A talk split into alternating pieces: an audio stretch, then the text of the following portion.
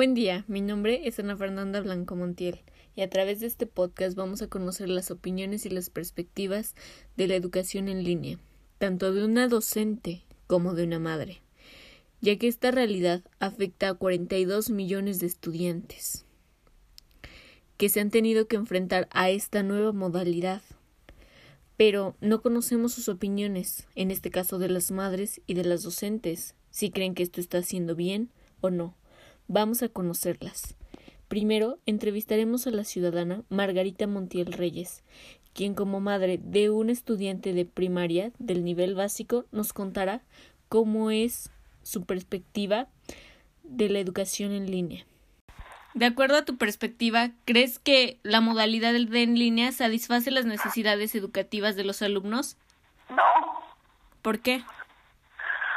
Porque no muchos niños no cuentan con recursos para la tecnología, bueno, para las conexiones, los celulares y todo eso. ¿Crees que los maestros tienen algo que ver en su aprendizaje? Sí, porque muchos maestros, nada, bueno, yo he visto que nada más les preguntan a los que saben y a los que no, ahí los dejan. ¿Crees que esta modalidad ha traído aún más discriminación en los alumnos? Sí. Entonces, ¿crees que esto pueda dar un rezago educativo en algunos de los niños? Sí, bastante. A los niños luego más están se, acostándose, parándose. No, muy pocos niños se sientan a escuchar lo que la maestra dice. Finalmente, ¿crees que esto va a ser bueno a largo plazo o que nos vamos a adaptar a ello o que la modalidad en línea va a ser un total fracaso? No, pues nos vamos a tener que adaptar, pero sí, va a haber mucho rezago por, por usar la educación en línea. Gracias. Hasta luego.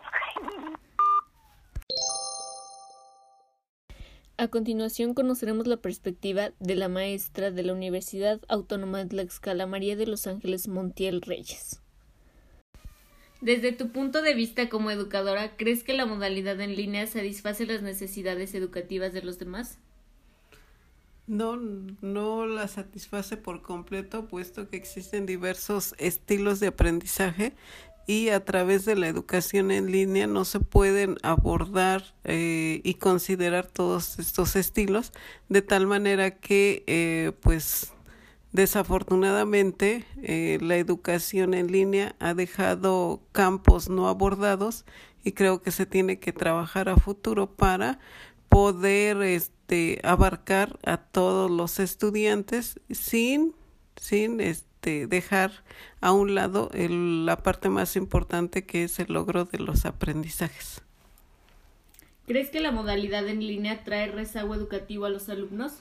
Por supuesto que sí, debido a que no solo es el estilo de aprendizaje lo que se ve afectado, también eh, interfieren otros factores como la disponibilidad de recursos, la conectividad que de repente no es muy no es accesible para todos los grupos poblacionales y el apoyo familiar porque a raíz de esta situación de pandemia muchos eh, estudiantes, no solo adolescentes y adultos, se han visto en la necesidad de trabajar, sino hasta los niños de niveles, este, pues, eh, básicos eh, tienen que aportar para eh, pues cubrir los gastos familiares y esa es la, una situación de las más tristes desde mi punto de vista puesto que eh, se les está convirtiendo en proveedores y se está dejando de lado la, su labor académica además de que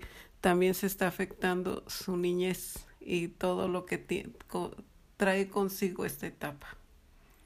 Como educadora, ¿piensas que los maestros están proporcionando diferentes herramientas que favorezcan la participación de todo el alumnado? Eh, no lo creo. Yo siento que estamos quedando a deber mucho a los estudiantes, puesto que estamos considerando que todos están este, partiendo del mismo nivel, todos disponen del material para lograr su aprendizaje y definitivamente creo que también eh, nos falta preparación en cuestión de herramientas digitales. creo que la digitalidad no solo es este, una computadora, sino una serie de materiales acordes para lograr el aprendizaje. A partir del escuchado, podemos decir que estamos muy mal.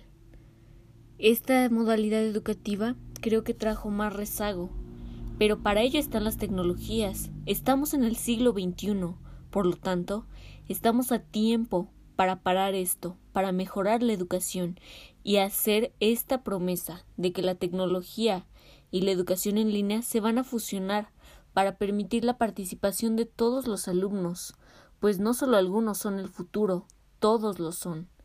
Y también debemos garantizar que todos los alumnos tengan acceso a estas tecnologías para así desarrollarse y crecer en el ámbito académico y personal. Gracias.